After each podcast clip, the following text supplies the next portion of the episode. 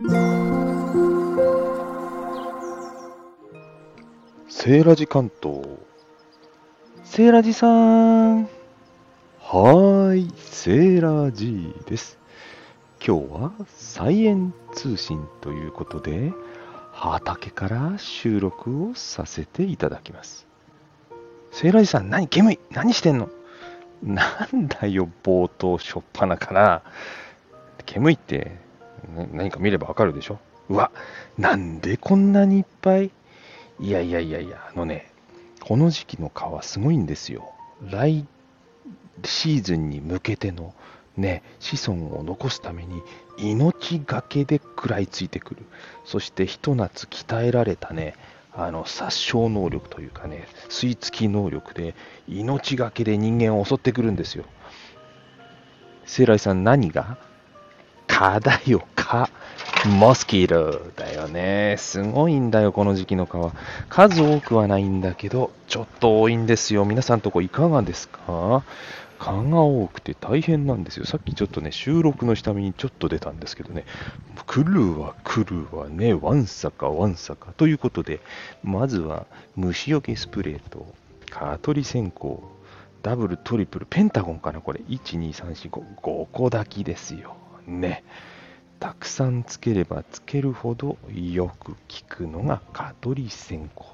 ということで、サイエン通信に戻りたいと思います。まずは、今季の一等賞、一番よく育ったでしょうが、イヤーコンでございます。これ、まだ収穫してないけどいいのかしら？もうちょっとほっとこうかしら？とにかく元気です。これね、見たことない葉っぱでしたけどね。どんな芋が育ってんでしょうね。なんか葉っぱだけ育って、地中の芋全然できてないみたいなオチがあったら悲しいですけどね。まあ、お楽しみということです。そして芋第2号は里芋なんですけど、相変わらずうちの子可愛いんですよね。まだ背丈40センチぐらいですよ。これ冬までほっとこうかしらね。霜が降る前ぐらいまでなら大丈夫なんですかね、里芋ね。今、市場にはね、スーパーとかには出回ってますけど、うちの子はまだまだね、お正月に食べようかしらっていうぐらいね、のんびり収穫しようと思います。そして、またシシトウみたいに可愛い子がいっぱいなってます。これ、パプリカ黄色。